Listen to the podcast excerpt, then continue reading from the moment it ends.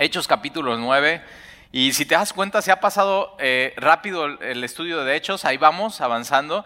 Y una de las cosas eh, por las cuales estudiamos así verso a verso es que si te das cuenta, tú ya sabes qué es lo que toca las siguientes semanas. Entonces puedes ir avanzando, puedes ir subrayando, puedes ir estudiando el libro de Hechos. Y de pronto cuando lo estudiamos juntos como iglesia, hay cosas que vas a decir, ah, esto yo no lo vi pero hay cosas que vas a decir, esto, esto Dios me lo mostró y era algo entre Él y yo. Entonces eso es muy padre de leer la Biblia de esa manera.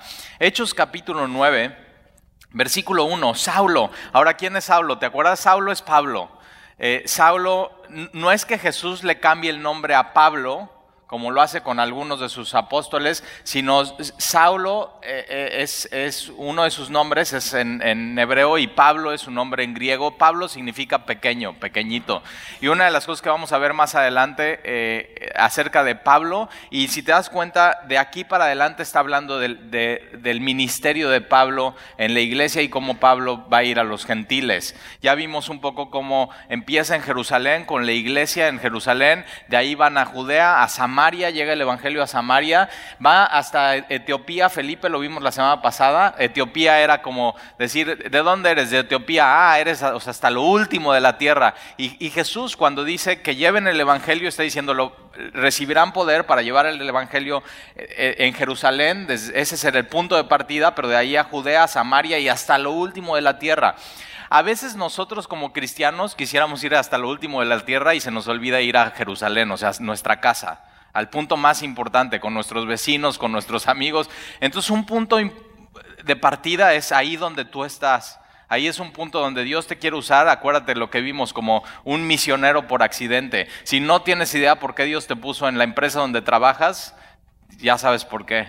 Porque tienes un mensaje. Si no sabes por qué Dios te puso en la colonia en la que vives, dices, Talí, es que vivo lejísimo. Ok, ya, hasta lo último de la tierra, ¿no? En Veracruz hasta lo último de la tierra. Bueno, ya sabes por qué. Eres un misionero por accidente ahí. Si no sabes por qué Dios te puso en esa escuela estudiando o dando clases posiblemente, bueno, es porque eres un misionero por accidente. Tú no lo decidiste, Él lo decidió y te ha puesto en ese lugar.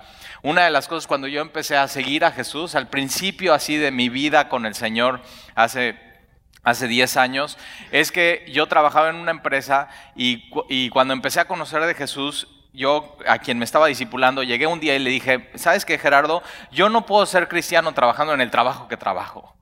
O sea, ahí ya me conocen y saben que soy un jefe durísimo y muy mala onda y que no soy justo en mis tratos. Y sabes que a mis clientes, a todos, durante muchos años les he mentido. Les he dicho que les entrego tal día, pero realmente no es así. Y ya, esa, esa es mi rutina, así me conocen, así soy. No puedo ser, tengo que dejar este trabajo.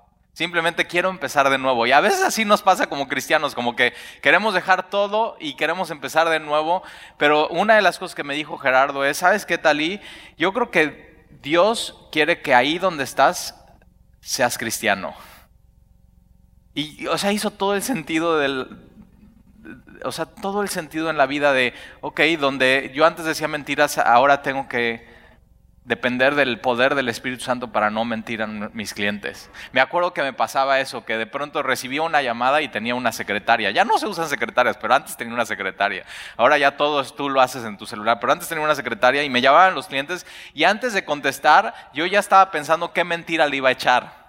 O sea, simplemente antes de contestar la llamada. Y lo que me empezó a pasar es le pedía, Señor, ayúdame. O sea, dependo de ti. La verdad, yo antes era un mentiroso. Ayúdame. Ayúdame a decirle la verdad a mis clientes. Entonces, antes de que la secretaria me pasaba la llamada, le decías, Señor, ayúdame a, decir la verdad, sin importar las consecuencias, sin importar que me griten, que me digan, que eso sin importar nada. Y me acuerdo que de pronto seguía la rutina y había muchas llamadas en la empresa y una de las llamadas yo contesto y estoy a punto de echar la mentira y el Espíritu Santo me frena. Y, y digo la verdad. ¿Y sabes qué empezó a pasar? Empecé a vender más. o sea, increíble. La gente apreciaba eso. Y me di cuenta, simplemente yo era el que estaba mal, yo era el que estaba viciado. Yo pensé que así era, pero no era así. Mi vida estaba totalmente chueca. Y este, este hombre Saulo era su vida así. Él pensaba que estaba bien, pero su vida estaba completamente chueca. Y entonces dice que Saulo respirando a una amenaza sin muerte. Estaba, fíjate, este cuate es como un toro, es como un animal, está respirando amenazas y muerte. Y te acuerdas, acaba de, mandar apedrear a Esteban, un cristiano, simplemente por ser cristiano. Él no hizo nada y dice apedréenlo y, y da el consentimiento. Y no solamente da el consentimiento, sino se siente bien de hacer, se siente bien de hacer maldad. Y sabes qué, esa es mi vida y tu vida antes del Señor. O sea, nos gozábamos de hacer maldad.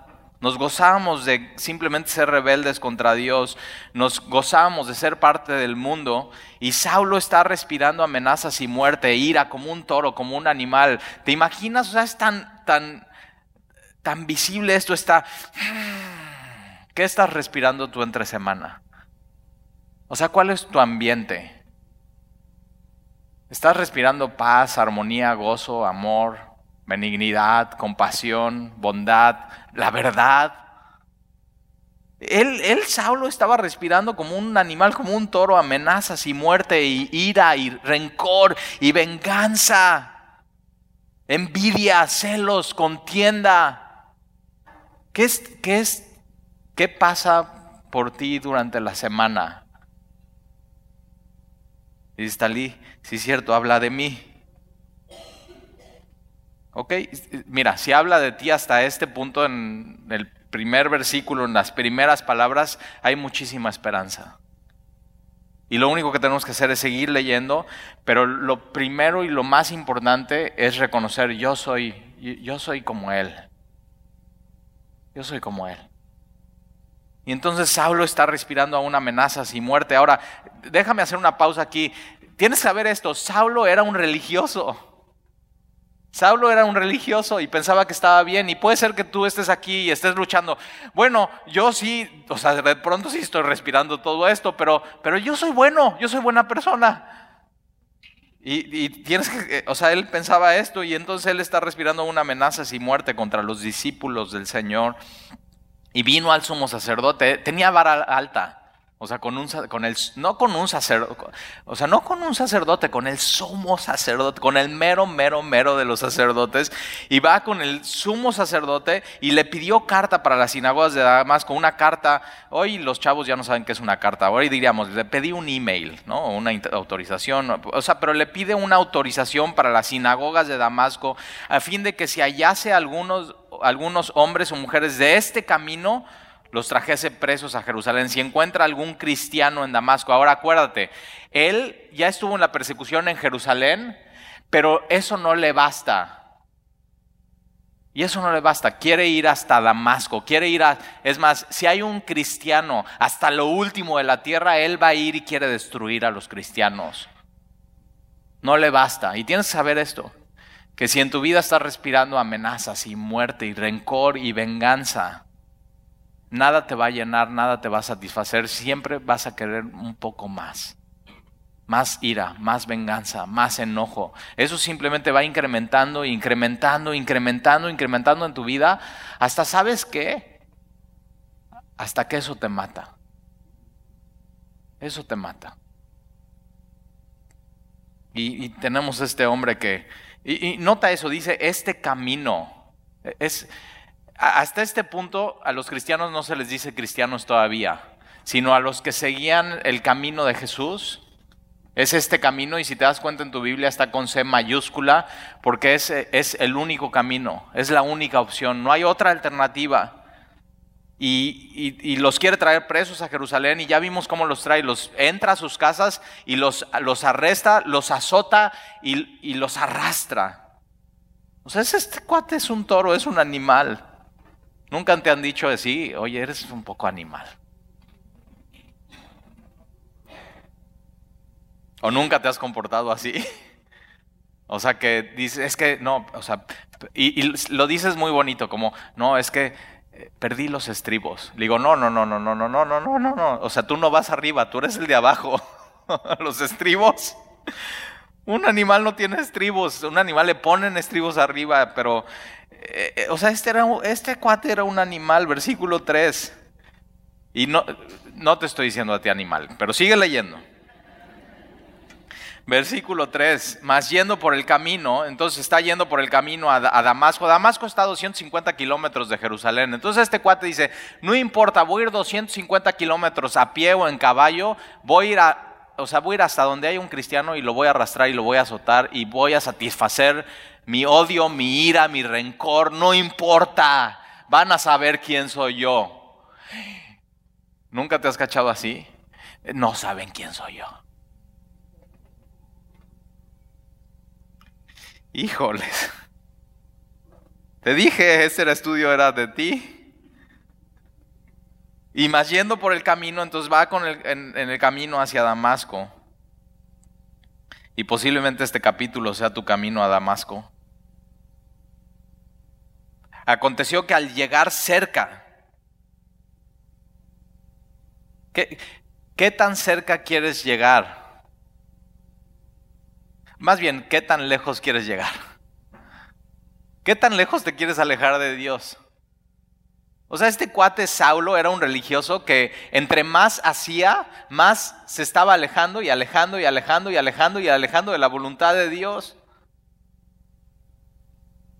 Estaba respirando completamente a lo que Dios es. Dios es santidad. Dios es amor, Dios es paz, Dios es gozo completamente respirando otra cosa. Y sabes que entre más te vas alejando de Dios, más vas respirando cosas que no son de Dios. Y estas cosas lo que van a hacer es te van a terminar matando. Te, van a terminar asfixiando. Te van a terminar. Y tú piensas, es que van van a ver quién soy yo. Y tú piensas que con tu ira y tu rencor y tu falta de perdón le estás haciendo daño al otro. Y el otro ni cuenta. Y, este hombre, más yendo por el camino, aconteció que al, llegar cerca de Damasco, y, ponte a pensar, ¿qué tan, ¿qué tan lejos estás de Dios hoy?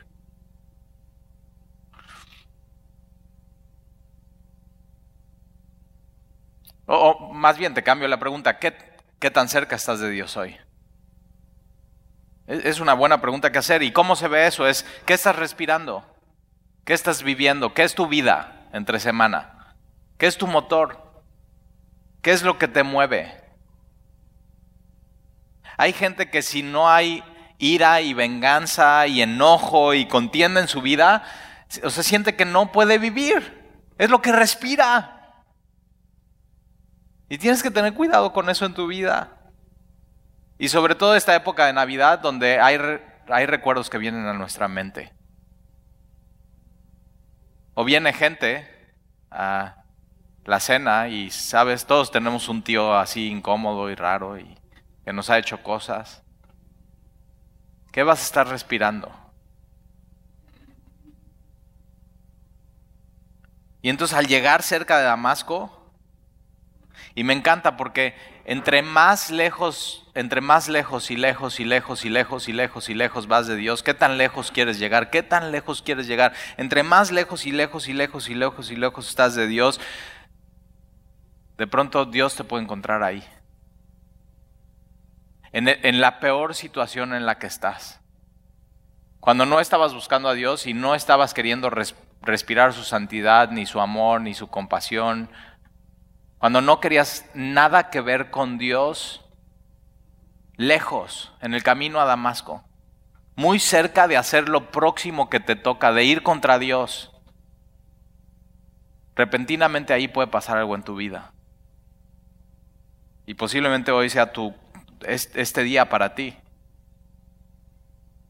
Y entonces aconteció que al llegar cerca de Damasco, repentinamente, él no lo estaba buscando, Él no lo estaba esperando y posiblemente tú estés aquí hoy y alguien te haya invitado y, tú no hayas estado esperando este mensaje, tú no hayas estado esperando a Dios, tú estás lejos y lejos y lejos y lejos y estás respirando eso y, y bien lo sabes, has estado respirando eso. Y repentinamente vienes a la iglesia y, y mira, y repentinamente le rodeó un resplandor de luz del cielo. No lo esperaba le rodeó, lo, abrazó. Cuando te vas cerca, cuando te vas cerca de tu siguiente pecado, de tu siguiente maldad, y te alejas y te alejas y te alejas y te alejas de Dios, de pronto llega un momento donde Dios ya no quiere que des ese siguiente paso de maldad y, y te abraza, te detiene. Ya no más. Y el día de hoy, eso es lo que Dios te quiere decir, ya, ya no más. Y su palabra es luz. Y su palabra te está abrazando hoy y te está hablando a tu corazón y te está diciendo, ya no más. Hasta aquí llegaste. Ya no quiero que des ese siguiente paso. Ya no quiero que respires eso. Te estás haciendo daño a ti mismo. ¿Por qué seguir una vida así?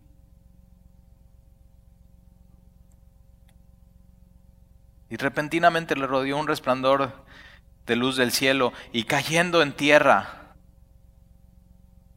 o sea, simplemente no se, no se, puede sostener, no se puede parar. Algunos dicen que va en un caballo y, y, Dios lo tira del caballo con este abrazo y con este resplandor. Y cae en la tierra. O sea, Dios dice, hasta aquí llegaste, te abraza y te humilla. Ya no más. Ya no más. y cayendo en tierra oyó una voz que le decía, entonces fíjate, es el abrazo de Dios, te humilla, pero sabes que Él, él va contigo hasta el piso y susurra tu oído y, a Saulo le dice, Saulo, Saulo. Cuando Jesús dice dos veces el nombre de alguien es porque ama, está amando. Saulo, Saulo. María, María. ¿Ya escuchaste la voz de Jesús en tu oído? Talí, talí. Y su voz nos frena. su voz nos para. Y le dice, Saulo, Saulo, ¿por qué me persigues?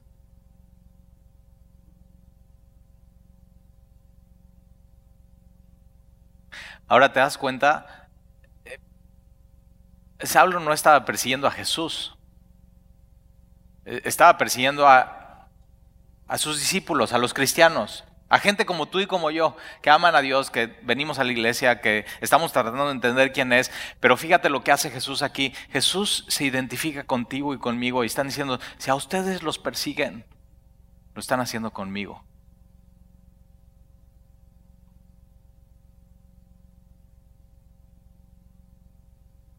¿Por qué me persigues? Nunca, como papá, nunca has hecho esto. Es que si le hacen algo a mi hijo es como si a mí me lo hicieran. ¿Sabes que cuando nos hacen algo a nosotros como cristianos, Aquí este texto nos está enseñando, es, es como si se lo hicieran a, nuestro Padre que está en los cielos. La única diferencia entre tú y nuestro Padre que está en los cielos como papás es que Él es justo. Y Él es todopoderoso. O sea, nosotros podemos tomar venganza en nuestras propias manos. Ahora sí, se metieron con mi hijo, van a ver con quién se metieron. Y ahí estás con todo tu rollo y así, y mira, ni haces nada. Porque la ira del hombre no obra la justicia de Dios. Y sabes que tú y yo tenemos que aprender, Señor, ve, se están, se están metiendo con mis hijos. Señor, te lo dejo a ti. ¿Tú eres justo? Yo no. Tú eres todopoderoso, yo no. Señor, aquí está. Y Dios, Dios oye eso. Pero cuando persiguen a un cristiano realmente están persiguiendo a Jesús y Jesús lo que hace se identifica contigo y conmigo. Entonces, chécate, cuando alguien te hace algo por ser cristiano no es personal. O sea, simplemente es alguien que está peleado con Dios como Saulo, que está lejos, lejos, lejos, lejos, lejos de Dios y no se da cuenta. Y lo peor de todo es que, mira, vamos a seguir leyendo. Y versículo 5, y él dijo, ¿quién eres, Señor? ¿Te das cuenta? Un religioso no conoce al Señor. O sea, no conoce al Señor y le pregunta, ¿quién eres, Señor? Él, Pablo, era, Saulo, era un ignorante de Dios, no sabe quién es el Señor. No sabe quién es el Señor. Y puede ser que tú estés aquí hoy y digas, Talí, yo, yo tampoco. Ok, pero puedes hacer esta pregunta igual que Saulo, ¿quién eres, Señor? Y él le dijo, acuérdate, lo, está abrazando esta luz, esta voz está en, su oído y Jesús le dice, yo soy. Ahora, Saulo sabía la Biblia y en el Antiguo Testamento, yo soy, está hablando de Jehová de los ejércitos, el creador de todo, el todopoderoso, el creador del universo y está, está diciendo, yo soy. Y no solamente le dice, yo soy el que soy, sino le dice, yo soy eh, Jesús, ese es mi nombre.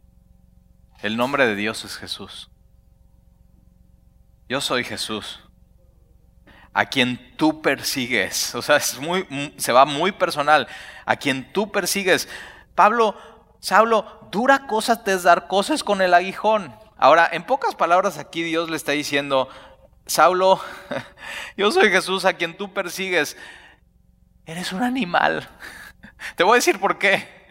Porque dura cosa te es dar cosas contra el aguijón. El aguijón era un palo con, con, un gancho de filo en la parte de adelante que se usaba para los bueyes.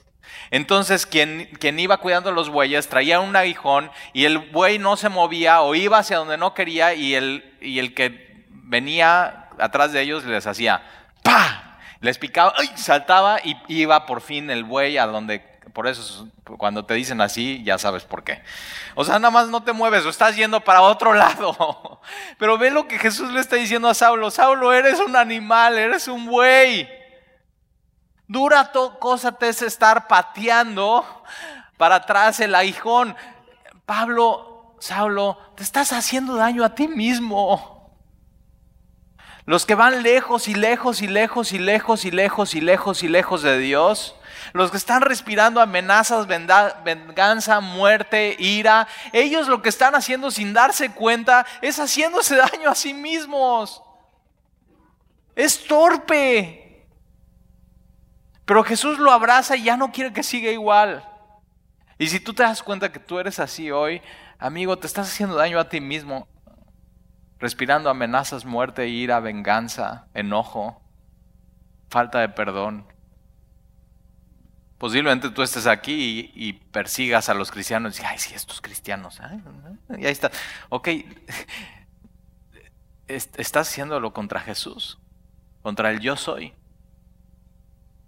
Dura cosa te es dar cosas contra el aguijón. Estás haciendo daño a ti mismo. Alguien que se aleja de Dios y se aleja de Dios y empieza con drogas, ¿sabes que al final se está haciendo daño a sí mismo?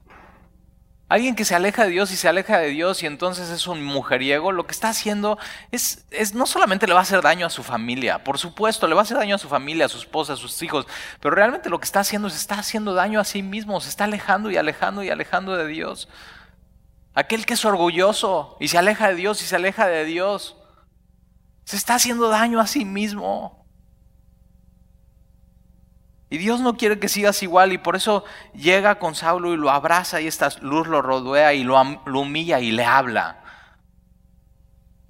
Entonces si tú eres hoy esa persona, escucha, escucha lo que Jesús tiene que decirte. Versículo 6, y él, está en el piso y está temblando y temeroso. Cuando tienes un encuentro con el Dios de la Biblia, esto pasa.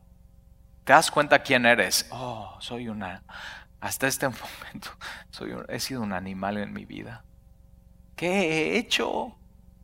Me he alejado y me he alejado de Dios y la verdad me doy cuenta, le he hecho daño a mucha gente, pero también me he hecho daño a mí. Me he hecho daño a mí. ¿Qué he hecho con mi vida hasta este momento? Y sabes que cuando pasa eso y Dios te humilla, e, esto pasa en tu vida, estás, estás temer, la palabra de Dios te hace temblar, te hace, te hace doblarte, te hace temer, decir, ¿sabes que No quiero seguir igual. Y dijo, Señor, ¿qué quieres que yo haga? Este hombre está aterrado y dice, Señor, o sea, hasta este momento en mi vida he hecho lo que yo he querido y lo que he pensado que está bien. Y sabes que puede ser que estés aquí y dices, bueno, yo he hecho lo mejor que he podido en mi vida. Yo he tenido buenas intenciones, pero eso no tiene nada de evidencia de que lo que estás haciendo es, es lo que Dios quiere en tu vida. O sea, el infierno va a estar lleno de personas con buenas intenciones que no hicieron lo que Dios quería que no escucharon la voz de Dios, que no temieron a Dios, que no se humillaron ante Él. Señor, ¿qué quieres que yo haga? Hasta hoy he hecho lo que lo que yo he querido y puede ser que sea tu caso hoy, hasta hoy has hecho lo que tú has querido y sabes que el cristianismo es esto, todos los días, Señor, ¿qué quieres que yo haga hoy? Señor, Jesús nos los enseñó en Getsemaní, Señor, no se haga mi voluntad sino la tuya. ¿Qué quieres que yo haga hoy? ¿Qué quieres que haga? Y el Señor le dijo, levántate, se está tirado, levántate. Y, y, Dios, ¿sabes que Cuando te humillas ante Él y escuchas su voz y te das cuenta quién es y decides dejar tu, tu vida pasada y hay temor de Dios en tu corazón y decides obedecerle, el Señor te levanta. Y lo que Saulo encuentra es misericordia. No, no juicio. Lo que Saulo encuentra es misericordia. Y le dice, levántate y entra en la ciudad. Ahora, no vas a entrar a perseguir cristianos, Saulo. Ya no vas a hacer lo que tú quieras. Y sabes que el cristianismo es eso. El Señor viene, tienes tu experiencia con Él, te abraza, escucha su voz, te humilla, te levanta ¿Para qué? Para no seguir viviendo de la misma manera. Entonces, si eras drogadicto, dejas de ser drogadicto. Si eras ladrón, dejas de ser ladrón. Si eras un amargado, dejas de ser amargado y tienes gozo. Si eras un adúltero o un fornicario, dejas y empiezas a vivir tu vida en pureza. Para eso Dios nos levanta.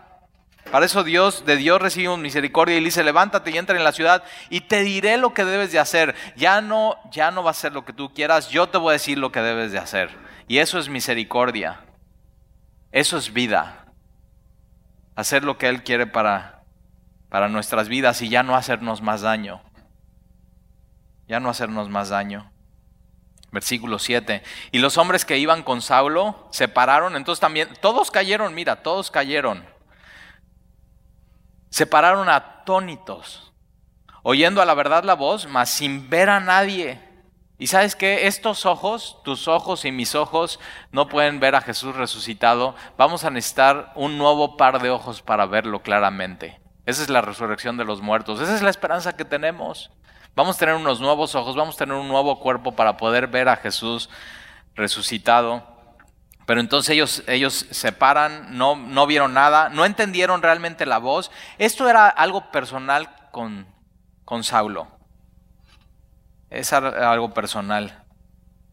Va a haber gente aquí que después de este estudio no van a haber entendido nada y no, no van a haber visto a Jesús en estas, en estas líneas, en estos versos. Que no seas tú. Que no seas tú. dispón tu corazón y di, Señor, quiero, quiero entender, quiero verte. Versículo 8, entonces Saulo se levantó de la tierra, o sea, te imaginas así,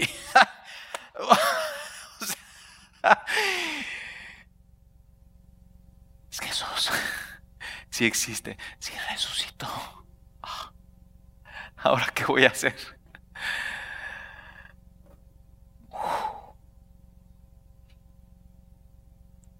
Y se levanta de la tierra.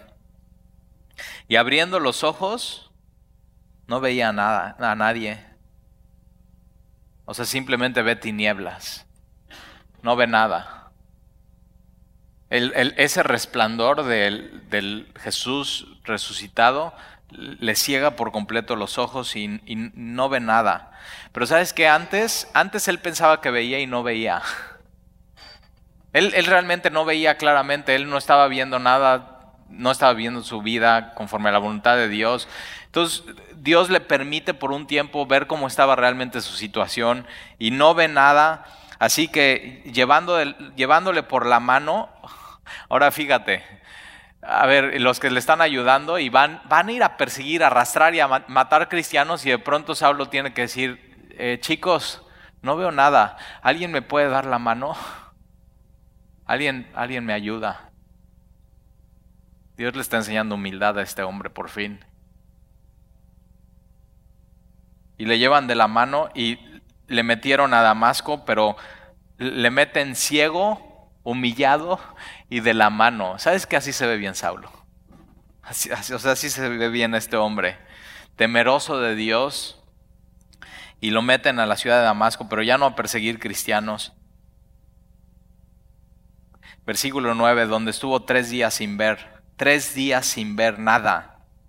Y él no sabía que iba a regresar su vista, o sea, ni idea, simplemente está tres días en un solo lugar sin ver, dice ahí la Biblia, sin comer ni beber nada, o sea, estaba temeroso de Dios, estaba pensando en esa voz, estaba imaginando nuevamente la luz, no estaba viendo, pero realmente estaba viendo por fin.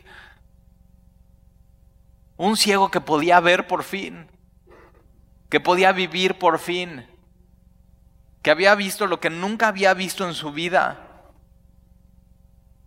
Y, está tres días sin ver, no comió ni bebió, tres días pensando en esa voz. Versículo 10, y había entonces, había entonces en Damasco un discípulo llamado Ananías. O sea, e, él hubiera sido la víctima de Saulo. Y Ananías sabía, ahí va para allá de Jerusalén un hombre que se llama Saulo, que quiere perseguir arrastrar a la gente, encarcelarlos, llevarlos a Jerusalén, avísales a los hermanos. Ananías sabía esto. Y entonces de pronto, e, e, este hombre, Ananías, que está en Damasco, que iba a ser arrestado, azotado, iba a ser víctima de Saulo, a quien el Señor dijo en visión, Ananías, y él respondió, heme aquí, Señor. Ahora, chécate la diferencia, cómo responde Saulo y cómo responde Ananías, que ya era discípulo. Saulo que no conoce al Señor, pero piensa que es religioso, le dice, Saulo, Saulo, y dice, ¿quién eres, Señor? Y Ananías le dice, Ananías, y Ananías dice, heme aquí, heme aquí. Sé quién eres, Señor. ¿Tienes eso con Dios? ¿Tienes eso con Dios? O sea que dice, Señor, aquí estoy, estoy dispuesto. ¿Qué sigue? ¿Qué, me vas a pedir hoy? ¿Estás dispuesto a ser ese discípulo? Entonces, Talí, heme aquí, Señor. O sea, como soldado, estoy aquí. ¿Qué quieres que haga, Señor? Soy tuyo. Tú me compraste, tú me redimiste con la sangre de tu Hijo. Y entonces, heme aquí, Señor. Versículo 11. Y el Señor le dijo, levántate y ve a la calle que se llama derecha me encanta porque Damasco era aquí como Veracruz. Oiga, ¿cómo llego a la parroquia del centro? Mira, te sigues todo derecho y a la derecha. bueno, no, porque caes al mar, a la izquierda. Y entonces levántate y ve a la calle que se llama derecha y busca en casa de Judas una llamado llamado Saulo. Ahora imagínate, Ananías sabe quién es este hombre y está escuchando al Señor. Mira, vas a ir a la calle derecha y vas a encontrar a una, casa de Judas. ¿Ya sabes quién es Judas? Sí, bueno, entonces ahí adentro vas a encontrar un hombre que se llama Saulo. O sea, Saulo.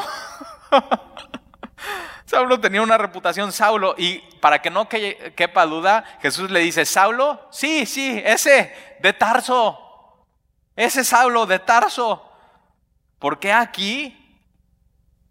Él ora.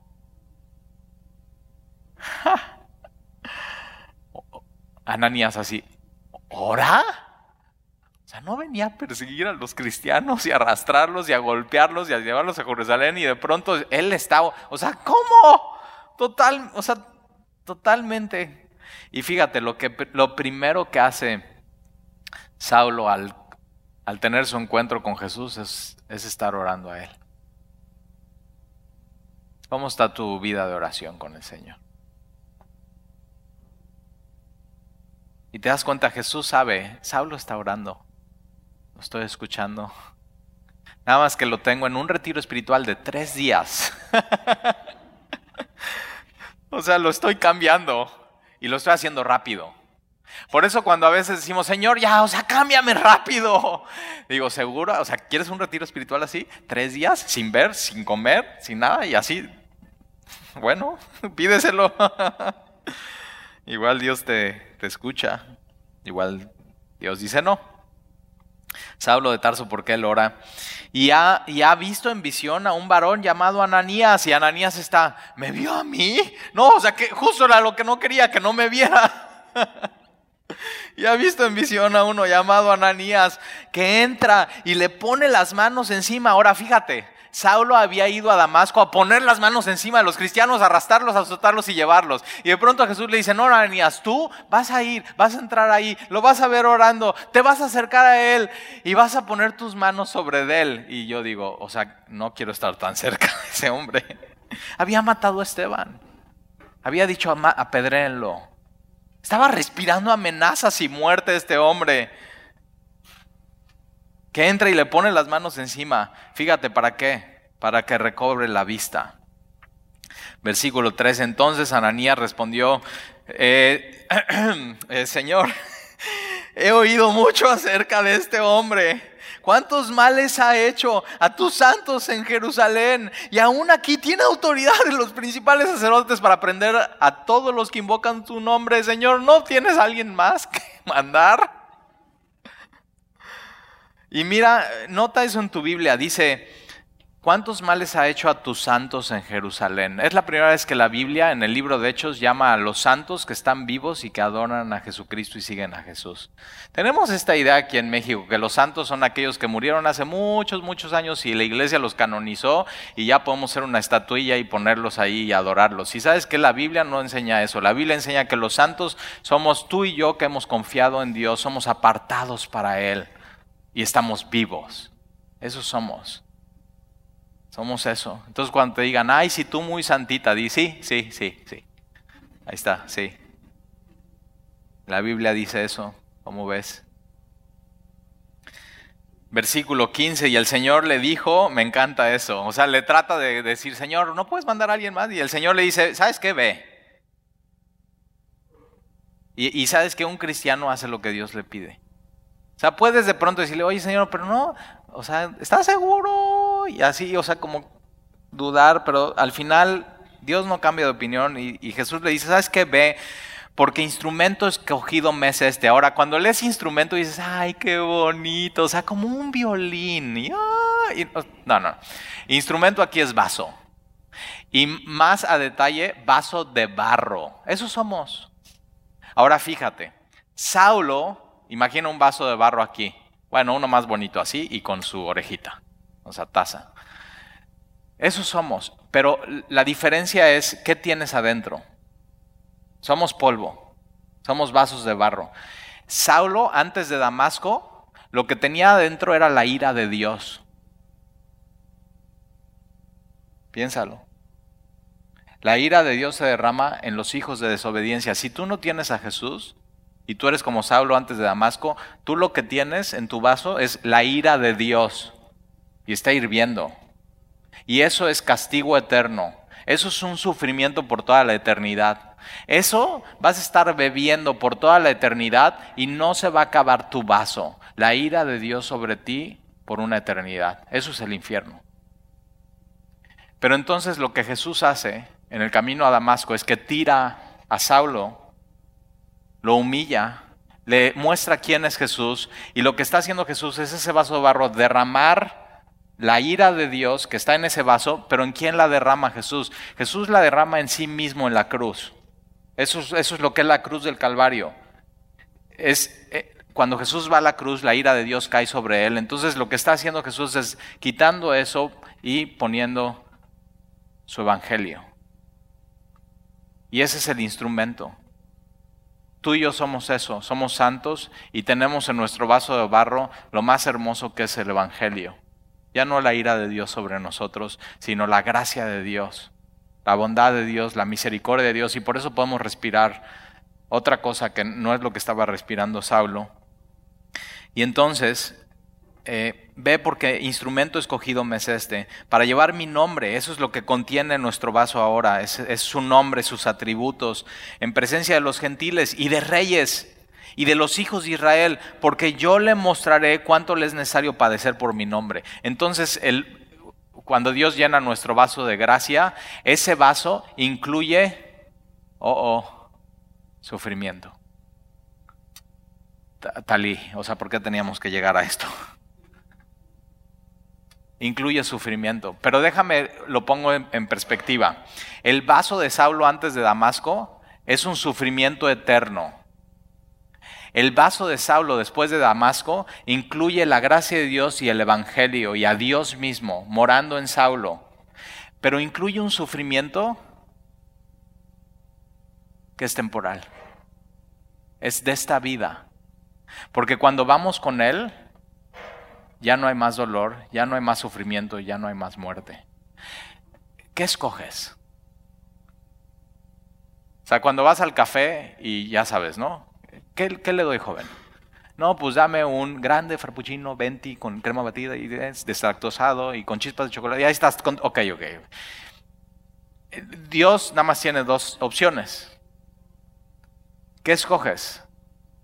El vaso lleno de la ira de Dios, donde, bueno, puedes tener una vida más o menos bien, siguiendo tu camino, haciendo lo que tú quieres, pero al final haciéndote daño. Y el daño es eterno no es temporal, el daño es eterno.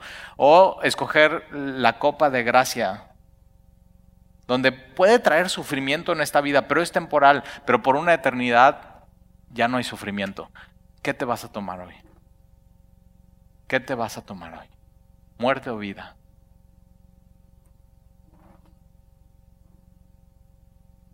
Y, entonces mira, Mira lo que sucede. Versículo 17. Fue entonces Ananías y ¿qué crees que hace? Y entró en la casa y obedece. Eso es lo que hace un discípulo. Y poniendo sobre él las manos. Me encanta esto porque Ananías va, ok.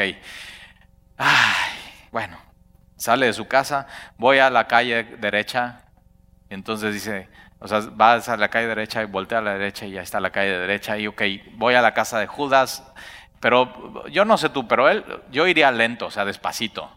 O sea, pensando, ¿no? Y tocas, eh, buenas, esta es la casa de Judas, sí. Está aquí un hombre que se llama Saulo. sí, sí está aquí. ¿De Tarso? ¿Sí? Ok. ¿Está enojado? no, pásale, pásale. Y está sentado Saulo y está orando y no puede ver indefenso. A veces Dios usa cosas en nuestra vida para hacernos así. Y a Saulo le quita la vista para que ya no siga persiguiendo a los cristianos a la entrada de, Damasco. O sea, dice, no, no te voy a permitir que sigas haciéndote daño. A veces Dios hace esas cosas en su sabiduría.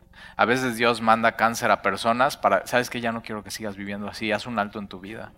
Vas a pensar en esto. Ahora sí vas a leer una Biblia. Ahora sí vas a escuchar a tu, a tu hermano que te ha estado hablando del Señor. Ahora sí. A veces Dios permite cosas en nuestra vida para que por fin estemos ahí sentados y podamos recibir el mensaje que antes no escuchábamos y que antes, es más, nosotros perseguíamos. Y entonces entra y ve a Saulo y, las indicaciones es tienes que poner tus manos sobre él. O sea, y se está acercando y no sé, viendo, no tendrá un puñal ahí en su bata o algo. O sea, ¿qué tal si es un truco? Pero sabes que no, porque Jesús le había dicho, ve. Y Jesús no se anda con trucos. Entonces lo que te pida Jesús, hazlo. Es lo más seguro que puedes hacer. Y entonces eh, fue Ananías, entró en la casa poniendo sobre él las manos le dijo, fíjate qué es lo primero que escucha Saulo después de escuchar a Jesús. Lo primero que escucha Saulo es de un cristiano llamado Ananías que venías tú a perseguir, a arrastrar, a maltratar y a arrestarlo. Lo primero que escuchas es, lo primero que sientes son sus manos. Y lo segundo que escuchas es su voz diciendo, hermano. Es mucha gracia. Y eso es lo que hace Jesús en nuestras vidas. No solamente quita la ira de Dios de nosotros y deposita su gracia y su nombre, sino nos da una familia. Y estos somos. Y le dice, hermano,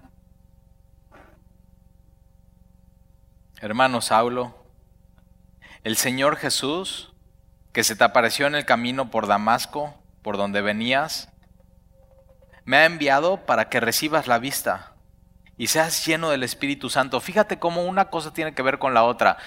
Cuando, cuando no estás viendo claramente el mundo, y entonces nada más estás viendo tus problemas, nada más estás viendo tus circunstancias, nada más estás viendo lo que pasa sin ver más allá, y tu cosmovisión es mundana, lo que necesitas es ser lleno del Espíritu Santo para que veas lo que Dios quiere que veas. Saulo ya había recibido el Espíritu Santo y moraba en él en el momento de su conversión. Aquí es la llenura del Espíritu Santo. Y, me ha enviado para que recibas la vista, recobres la vista y seas lleno del Espíritu Santo y puedas ver las cosas como Dios las ve, puedas ver el mundo como Dios las ve. Y, y versículo 18, y al momento le cayeron de los ojos como escamas, como los, ojos de Saulo tenían como estas, como estas lágrimas y, escamas y, no, le, no, le, permitían ver el mundo como, como, Dios quería verlo y simplemente se le están cayendo esto. Cuando, cuando llegas a Jesús eso pasa, no veías claramente las cosas y de pronto las empiezas a ver claramente. Las, las ves como una perspectiva eterna, ves el sufrimiento de otra manera, ves, ves lo que les pasa a las personas con otros ojos, ves lo que te pasa a ti con ojos diferentes. Ahora sí puedes ver realmente como Dios quiere que veas la vida y, vas caminando en, ese camino viendo lo que Dios quiere que tú veas. Y entonces como escamas y, recibió al instante la vista y levantándose, me encanta esto, fue bautizado. ¿Te imaginas el bautizo de este hombre? O sea, tiene un encuentro con Jesús, Tres días está en su retiro espiritual, llega un hombre, le dice a Ananías, Dios hace un milagro en él, se levanta y, lo están bautizando. Y Saulo, ¿reconoce que Jesús es hijo de Dios? Sí, sí creo que Jesús es hijo de Dios. ¿Crees que Dios le resucitó de los muertos? Sí, sí creo. ¿Crees que Jesús murió en tu lugar? que la ira de Dios estaba sobre ti, pero ahora la gracia de Dios está sobre ti. Sí, sí, creo. Ok, Salón, entonces nosotros te bautizamos en el nombre del Padre, del Hijo, del Espíritu Santo. Amén. Tra, pa, Saulo. Vida nueva, con, completamente transformada y trastornada por Dios. Y fue bautizado, versículo 19, habiendo tomado alimento. Entonces por fin comió después de tres días, recobró fuerzas y sabes que las fuerzas que recobró Saulo no fueron para seguir haciendo su voluntad y seguir pecando y seguir alejándose de Dios. Las fuerzas que recibió Saulo fueron para servir a Dios. Una de las cosas que oramos, mi esposa y yo, es, Señor, danos buen descanso para mañana, fortalécenos para mañana servirte a ti. Para eso Dios nos fortalece. Si crees que Dios te va a fortalecer para alejarte de Él, estás muy equivocado, te estás haciendo daño. Dios nos fortalece para, para servirle a Él. Y entonces recobró las fuerzas y estuvo Saulo por algunos días con los discípulos. Y eso es lo, lo, que pasa. Una de las cosas primeras que pasan es empiezas a orar a Dios. Otra de las cosas que pasan es empiezas a tener hermanos en Cristo, como Ananías. Otra de las cosas que pasan en tu vida es que quieres estar con los discípulos, es tu familia. Quieres venir a la iglesia, quieres estar con ellos, quieres entrar en un discipulado, quieres orar con ellos. Y Saulo eh, estuvo por algunos días con los discípulos que estaban, que estaban en Damasco. Versículo 20, y enseguida predicaba a Cristo. Y otra de las cosas que pasan es empieza a compartir tu fe. ¿Qué, qué, qué de estas cosas has dejado en tu vida? ¿Ya se te olvidó tu camino a Damasco? Ya se te olvidó el amor de Dios, ya se te olvidó lo que hizo Dios por ti, ya se te olvidó cómo olía lo que respirabas antes de Jesús, a muerte, y que ahora, ahora estás respirando vida. Y Saulo enseguida predicaba a Cristo, por eso Dios lo fortaleció, por eso Dios lo perdonó, para, para predicar a Cristo en las sinagogas, diciendo que este era el Hijo de Dios, y todos los que lo oían estaban atónitos y decían, ¿no es este que asolaba en Jerusalén a los que invocaban este nombre? Y a eso, a eso vino acá para llevarlos presos ante los principales sacerdotes, pero Saulo, está, pues mira, digan lo que quieran. O sea, digan lo que quieran. Yo voy a seguir haciendo lo que Jesús me pidió.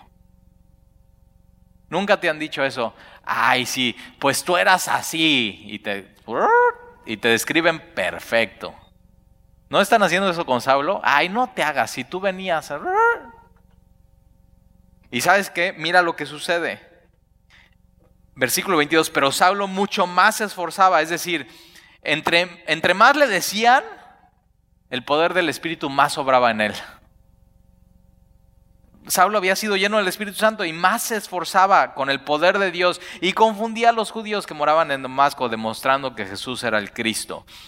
Y, y Saulo lo que tiene que hacer es tomar una Biblia y estudiar para demostrar a los demás que Jesús es el Cristo, que esto es la palabra de Dios y que el único camino es Jesús.